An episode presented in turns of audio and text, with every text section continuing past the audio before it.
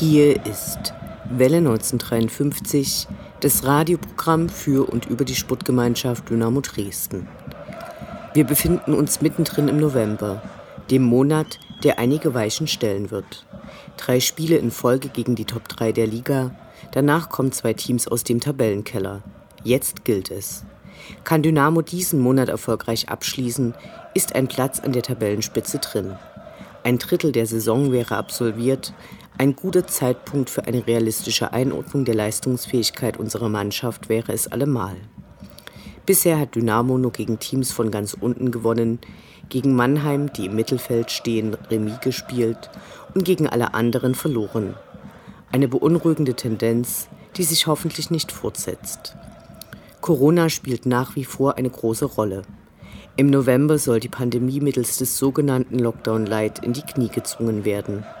Noch scheint das nicht zu gelingen. Das Gegenteil ist der Fall. In der dritten Liga gab es schon einige Spielabsagen bzw. Verschiebungen. Mit steigenden Infektionszahlen in der gesamten Bevölkerung wird es auch im Fußball zu vermehrten Corona-Infektionen kommen. Zuschauer sind in Dresden und dem Rest der dritten Ligen vorerst bis mindestens Ende November keine mehr zugelassen. Ob und wann sich das ändert und wie lange überhaupt noch Spiele stattfinden können, steht in den Sternen. Die Finanzchefs aller Clubs raufen sich die Haare. Sah es zu Saisonbeginn in Dresden so aus, als ob durch die höchsten Zuschauerzahlen im deutschen Profifußball ein Wettbewerbsvorteil für Dynamo entstanden wäre, ist nun klar. Dem ist nicht so. Das Dynamoland ist ein Corona-Hotspot geworden. Wie alle anderen Drittligisten müssen wir mit einem Defizit in Millionenhöhe am Saisonende rechnen. So scheint der sportliche Wettbewerb zu einem wirtschaftlichen Abnutzungskampf zu werden. Dynamo steht hierbei zum Glück noch besser als der Rest der Liga da. Das Vereinsleben wurde ebenfalls heruntergefahren und die diesjährige Mitgliederversammlung auf unbestimmte Zeit verschoben. Hier ist die 123. Ausgabe von Welle 1953. Mein Name ist Anne Vidal, sportfrei.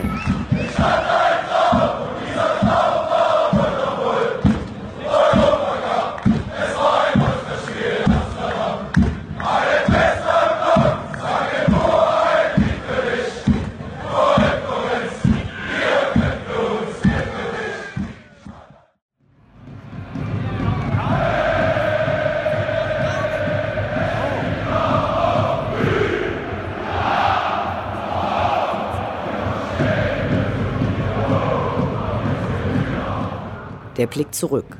Was ist passiert? Was war großartig? Was hätte nicht geschehen dürfen? Infos zu den absolvierten Liga- und Pokalspielen.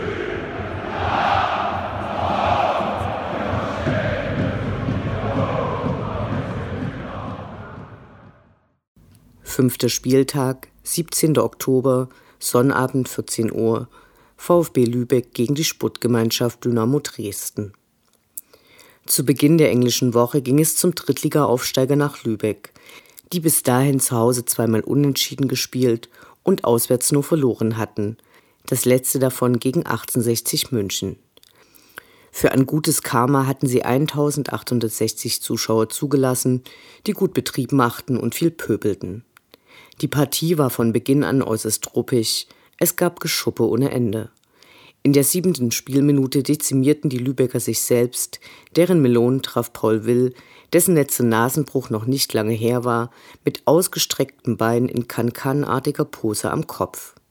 Trotz Unterzahl ging für die Dynamos nicht viel. Einer der Lichtblicke am Spiel war die Audiospur, die die Kommentare und Anweisungen des Co-Trainers Heiko Scholz in bestem Sächsisch sendete. Die spät eingewechselten Marvin Stefaniak und Christoph Daferner belebten dann das Spiel mit schönen Pässen. Philipp Hossiner erlöste Dynamo dann mit dem 1 zu 0, welches den Endstand markierte. Großartig war das nicht, aber erfolgreich. Sechster Spieltag, 20. Oktober, Dienstag, 19 Uhr, Sputtgemeinschaft Dynamo Dresden gegen den FSV Zwickau. Spiele, die schön beginnen, müssen nicht schön enden. So schlimm wie dieses Spiel war lange keins gegen Zwickau. Einem frühen SGD-Tor nach einem guten Angriff, an dem Philipp Hossiner, Aubameyang Diavosi und Panagiotis Flachodimos beteiligt waren, folgte nur zwei Minuten später mitten in die angestimmten Spitzenreiter-Spitzenreiter-Rufe der Ausgleich. Nach einer Ecke gelang Zwickaus Schikora ein sehenswerter Treffer mit dem Außenriss, so war der Schwung bei den Schwarz-Gelben, die wie jedes Jahr zu den Fährwochen mit dem Schriftzug Love Dynamo Hit Racism auf der Brust aufliegen, weg. Nach der heftigen Verletzung von Chris Löwe, der auf der Trage den Platz verlassen musste, dauerte es noch 15 Minuten, bis der Endstand des Spiels in der 30. Spielminute mit dem 2 zu 1 für die Schwäne erreicht war. Die Einwechslung von Marvin Stefaniak nach der Halbzeitpause sorgte leider kaum für Besserung im Dynamo-Spiel. Zwickau spielte keinen Überfußball, Dynamo brachte einfach nichts Sinnvolles zustande. Verunsicherung pur, kein Biss, es war einfach nur peinlich. Erst in der Schlussphase war Druck und Tempo von den Schwarz-Gelben zu sehen. Leider zu spät, und so blieb vor allem die Erkenntnis, dass Drittliga-Fußball von 999 Zuschauern nur mit einem Sieg halbwegs zu ertragen ist. Die anwesenden Zuschauer tobten und meckerten unablässig. Statt Dynamo wurde meist Dynamo gerufen. Es war ein Abend zum Vergessen. Auch im Stadionumfeld war erwartbar kaum ein Mensch zu sehen. Bei Susis war die Frauenquote so hoch wie noch nie nach einem Heimspiel. Das ist natürlich überhaupt nicht schlimm, aber bezeichnend für das derzeitige Desinteresse an Live-Spielen. Siebenter Spieltag, 24. Oktober, Sonnabend 14 Uhr, FC Ingolstadt 04 gegen die Sputtgemeinschaft Dynamo Dresden. Nach der Klatsche am Dienstag ging es zum Abschluss der englischen Woche nach Ingolstadt, die zu diesem Zeitpunkt zwei Tore mehr als Dynamo geschossen hatten und damit punktgleich mit den unseren auf dem siebenten Platz standen. Der Kackmoment der Partie kam früh. In der fünften Minute brachte Max Kulke die ehemalige 30 zu Boden. Der Schiedsrichter entschied nicht nur auf elf Meter, sondern zückte auch noch die rote Karte. Danach gab es eine kampfbetonte Partie. Fouls gegen Dynamo-Spieler wurden nicht gepfiffen. Am Ende ging es ohne Punkte zurück tiefe Ernüchterung. Achter Spieltag, 31. Oktober, Sonnabend 14 Uhr, Sportgemeinschaft Dynamo Dresden gegen den SV Meppen. Erst das zweite Pflichtspiel überhaupt gegen den SV Meppen bestritt die Sportgemeinschaft an diesem 31. Oktober. Und nach zuletzt zwei Niederlagen musste eine deutliche Leistungssteigerung her. Die Meppener zwar schlecht in die Saison gestartet, in den vergangenen drei Spielzeiten jedoch immerhin zweimal auf dem siebten Platz gelandet, gehören zur berühmten Kategorie unbequem, gegen die sich Dynamo in der Favoritenrolle traditionell schwer tut. Gruselkick an Halloween hätte natürlich auch in gewisser Weise gepasst, darauf Lust hatte natürlich keiner so wirklich. Letztmals vor dem November-Lockdown waren sogar noch einmal Zuschauer zugelassen. Von den maximal erlaubten 999 fanden sich jedoch nur 820 im Stadionrund ein und somit galt der Fokus fast ausschließlich den Akteuren auf dem Rasen. Trainer Markus Kauzinski legte die Karten gleich mal zu Beginn auf den Tisch und ließ mit drei gelernten Stürmern spielen. Auf dem Papier war die Marschroute also klar vorgegeben und auch auf dem Feld sah sich das Ganze sehr offensiv und dominant an. Lediglich im Abschluss fehlte wie häufig in den letzten Spielen die allerletzte Präzision. Die Abwehr stand im Wesentlichen gut, ließ bis auf zwei kurze Schreckmomente nichts zu. Quasi mit dem Pausenpfiff sollte es dann schließlich mit der verdienten Führung klappen. Ransford Jeboa Königsdörfer verlängerte eine Ecke per Kopf ins Strafraumzentrum, wo Philipp Hosiner am rechten Fleck stehend den Ball ins Netz schieben konnte. Auffällig dabei, wie Eckballschütze Marvin Stefaniak sich vor Ausführung noch geschickt und in aller Seelenruhe die Schuhe schnürte und den Ball dann punktgenau und mit Ablauf der Nachspielzeit servierte, sodass die Gäste auf diese Führung nicht mehr antworten konnten. Seine Wirkung erzielte der Treffer sichtlich. denn in der zweiten Hälfte kam von den Meppenern gar nichts mehr. Dynamo kontrollierte das Spiel und kam durch Ransford Jeboa Königsdörfer sowie Julius Kade zu zwei weiteren Treffern. Für beide war es der jeweils erste Treffer im schwarz-gelben Dress. Dazu gratulieren wir herzlich, auf dass noch viele weitere folgen mögen. Am Ende stand für die Goldfüße schließlich ein verdientes 3 zu 0 auf der Anzeigetafel und damit der höchste Punktspielsieg seit mehr als eineinhalb Jahren. So darf es dann auch gerne weitergehen. Neunter Spieltag, 7. November, Sonnabend 14 Uhr, 1. FC Saarbrücken gegen die Sputtgemeinschaft Dynamo Dresden. Saarbrücken erreichte vergangene Saison das Halbfinale des DFB-Pokals. Anschließend konnten sie alle Stammspieler halten, wohl auch deswegen geben sie als Aufsteiger bisher eine starke Figur ab. Vor dem Spiel gegen Dynamo waren sie überraschend Tabellenführer, danach immer noch. Dynamo meldete in den Tagen vor dem Spiel drei positiv auf Corona getestete Personen aus dem Spielerumfeld. Die Partie fand trotzdem statt. Das 3 zu 0 gegen Meppen hatte den Dynamo-Spielern offensichtlich Selbstvertrauen gegeben. Leider machten die zwei anderen Spielparteien nicht mit.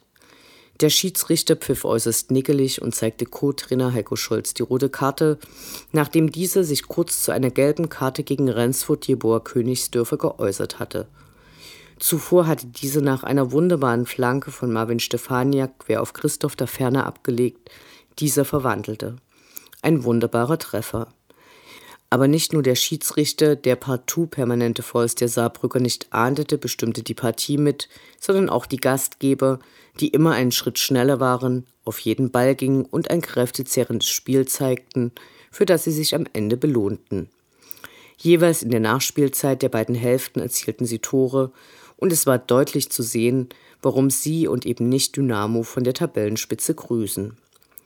Musikalisch ist es im tiefsten Westen eher altmodisch, so war am Ende der Halbzeitpause Ossi Osborn zu hören. Nach den drei Toren gegen Meppen hatten wir gehofft, die ein Tor pro Spiel Magerkost nicht so schnell wieder erleben zu müssen. Leider wurden unsere Hoffnungen enttäuscht.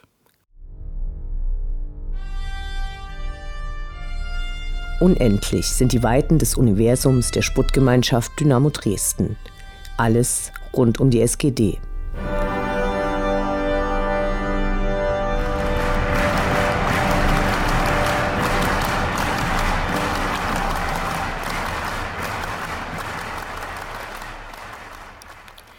Hauptthema dieser Sendung wäre natürlich der Ausblick auf die diesjährige Mitgliederversammlung am 14. November im Kongresscenter Dresden gewesen. Aber wenig überraschend musste die als Präsenzveranstaltung geplante Zusammenkunft aufgrund der stark gestiegenen Corona-Infektionen und den nun geltenden Regeln abgesagt und auf einen noch nicht benannten Zeitpunkt in der Zukunft verschoben werden. Einige Vereine planen dieses Jahr ihre Mitgliederversammlungen als digitale Events. Dies war hier aber aus formaljuristischen Gründen nicht möglich.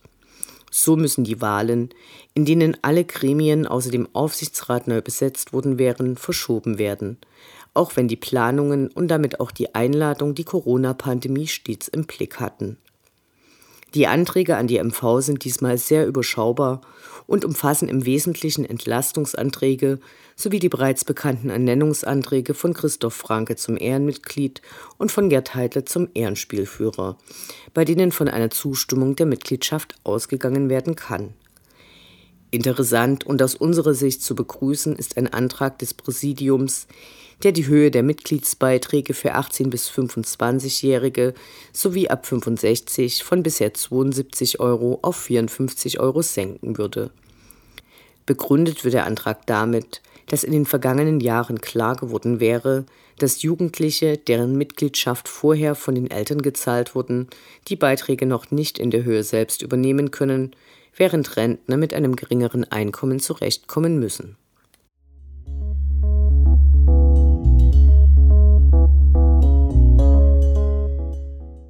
Kommen wir zu den Wahlen für die Gremien. Hier Präsidium, Jugend und Ehrenrat. Im Vorfeld gab es zwei Mitgliederstammtische, auf denen sich die ausschließlich männlichen Kandidaten vorstellten. Wie auch schon im letzten Jahr sind dank Steffen Kuttner und Markus Zäumer Videos der Vorstellungen für die Mitglieder verfügbar, und zwar inklusive Gebärdendolmetscher, stark ein fettes Danke. Diesmal stellen sich gleich 21 Dynamo-Mitglieder zur Wahl. Es dauert ganz schön lange, bis man sich alles angeschaut hat, und wir können nur empfehlen, sich dabei Notizen zu machen, um hinterher wirklich entscheiden zu können, wem man seine Stimme geben will. Auffällig sind mehrere Dinge. Die meisten Kandidaten, sofern neu, wurden aktiv von Vereins- und Gremienmitgliedern angesprochen, von selbst trauen sich das die wenigsten zu oder kommen überhaupt auf die Idee, für ein Amt geeignet zu sein. Dabei war die überwiegende Zahl sympathisch und kompetent Wirkliche Ausreißer nach unten gab es aus unserer Sicht wenige. Allerdings, die Vokabel, und wir nennen sie hier nur mit äußerstem Widerwillen Dynamogen, muss ab sofort verboten werden. Der Schacht oder die Fortunen aus der Karnevalshochburg können das gerne fabulieren, aber im schwarz-gelben Umfeld sollte derartiger Unfug aufhören, und zwar ganz plötzlich.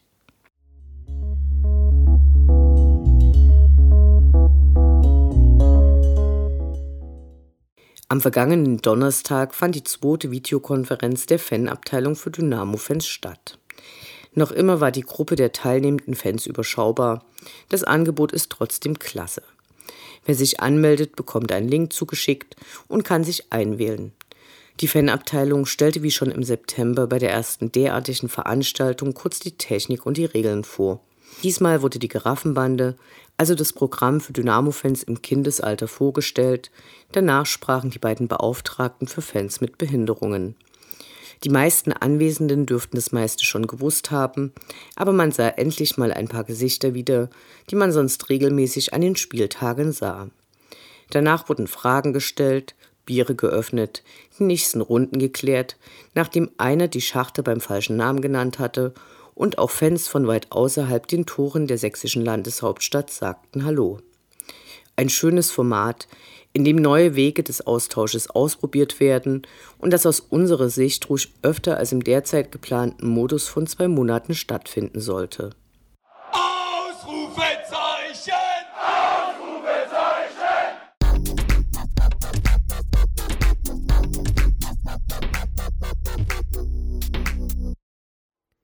Der Blick nach vorn.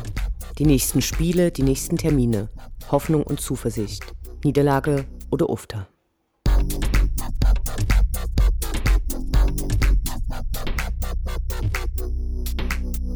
Zehnter Spieltag, 15. November, Sonntag 14 Uhr. Sportgemeinschaft Dynamo Dresden gegen den TSV 1860 München. Elfter Spieltag, 21. November, Sonnabend 14 Uhr. Hansa Rostock gegen die Sportgemeinschaft Dynamo Dresden. Die beiden kommenden Spiele gegen 1860 München und Hansa Rostock zählen zu den Highlightspielen der Saison. Beide haben fast doppelt so viele Tore erzielt wie Dynamo und stehen in der Tabelle weit oben. In Rostock und München gibt es jeweils einen Investor, bei dem die Clubs verschuldet sind. Auch deswegen sind beide finanziell angeschlagen und vermutlich auf Hilfe von anderen Sponsoren oder vom Staat angewiesen – um diese Saison unbeschadet zu überstehen. 1860 verkaufte über 10.000 Dauerkarten, dabei waren zwei Varianten erhältlich. Eine berechtigt zur Rückzahlung für nicht besuchte Spiele, bei der anderen spenden die Käufer das Geld. Bei Hansa gab es praktisch das gleiche Modell, nur hier stoppte der Verein nach wenigen Wochen den Vorverkauf, weil unklar war, nach welchen Regularien die Fans im Stadion zu platzieren gewesen wären.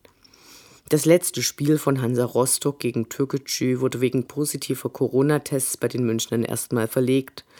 1860 München zeigte, wie Tore schießen funktioniert.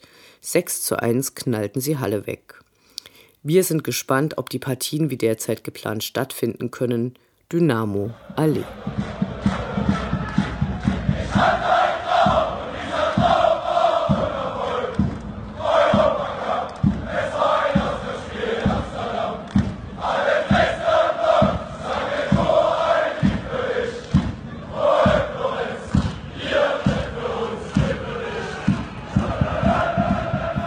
Das war Welle 1953, das Programm für und über die Sportgemeinschaft Dynamo Dresden.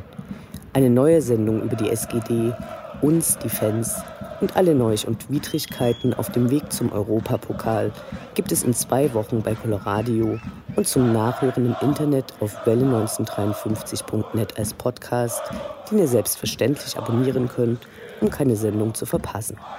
Mein Name ist Anne Vidal. Auf Wiederhören. Bis zum nächsten Mal.